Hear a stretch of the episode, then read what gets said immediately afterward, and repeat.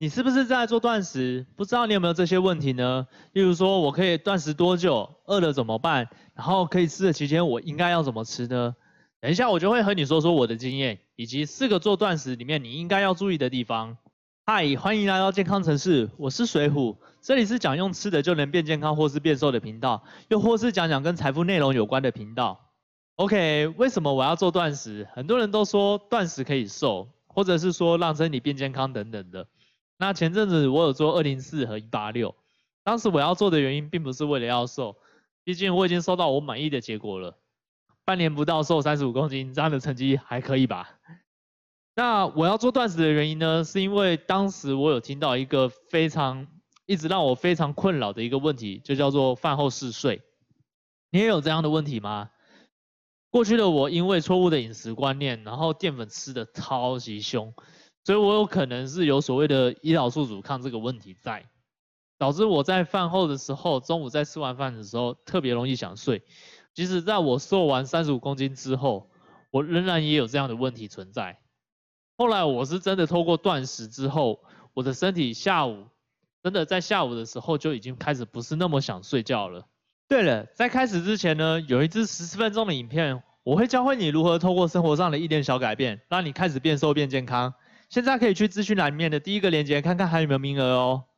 断食现在真的有够夯的，从最基础的一六八、一八六，再来进阶的二零四，甚至最近断食的二七十二个小时，还有一百二十个小时。只是至于你要做多久，就要看你的身体习惯来了解了。那以我自己身体的状况是，我早上不吃，到中午的时候都不会觉得受不了，所以我现在在做一八六这个时间，我大概会抓在十二点到六点这个区间。那三餐的时间大概是十二点一次，三点一次，五点一次吃最后一餐。二零四刚开始做的时候，我当时的比例啦，可能是我当时吃的比例其实还不是很对，所以我吃的状况会是当时在吃的时候非常的撑，可是在饿的时候，差不多六点啊、七点、八点那个时候了，我饿就非常的饿，所以我后来真的是没有办法再接受这样的方式，所以就没有继续做下去了。反而是现在我用一八六的方式，对我来说是比较能够持续做的。那来到我们的正题，五个断食应该要注意到的地方。第一点，糖尿病不能做断食。糖尿病因为血糖的波动，那你如果在断食的期间没有做好血糖的控制的话，其实是很容易出事的。所以，请务必要和你的医师去讨论一下你的身体状况。第二点，吃的内容，很多人以为什么东西都可以吃在能吃的时间里面。但是你真的要注意，不是什么样的加工食品、炸的、烤的、NG 的食物就开始疯狂的吃。首先，你必须要好好的注意一下你的纤维量、你的蛋白质的量，还有你的淀粉的摄取的比例。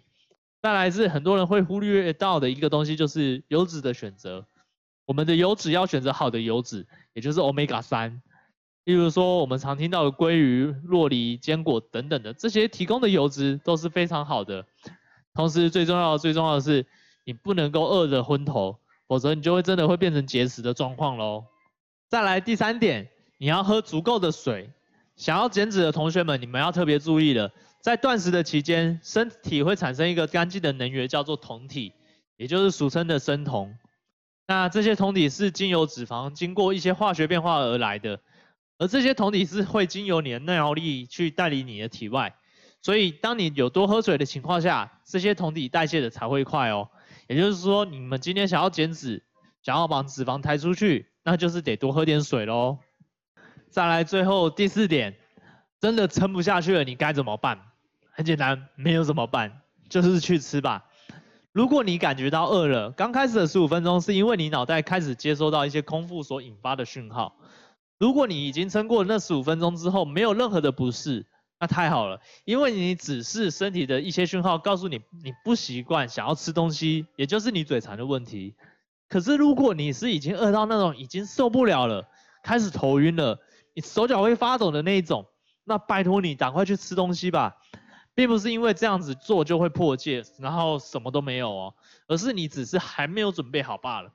再调整一下你的饮食状况，就像前面两点说的，你是不是有哪个地方吃错呢？或者是你对也没有喝得很足够等等的。那我们再回顾一下我们刚刚说的东西，有四点要特别注意的。第一点，你血糖有问题的人要特别去注意。第二个，你饮食的内容种类一定要特别的去注意。第三个，你要多喝点水，把酮体给带走。第四个，如果你是真的饿到受不了了，你不能撑了，拜托你不要硬撑下去。下次有机会的话，我会再和你分享一下断食的机制喽。OK，要到节目的尾声了。如果你还没有找到可以瘦的方法，推荐你先去看一下资讯栏面的第一个链接，我会你和你分享我是如何通过生活上的一点小改变开始变瘦的。那这个频道是讲用吃的就能变健康或是变瘦的频道，又或是讲讲跟财富内容有关的频道。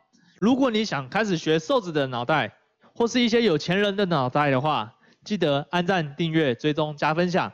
我们过几天见喽，拜拜。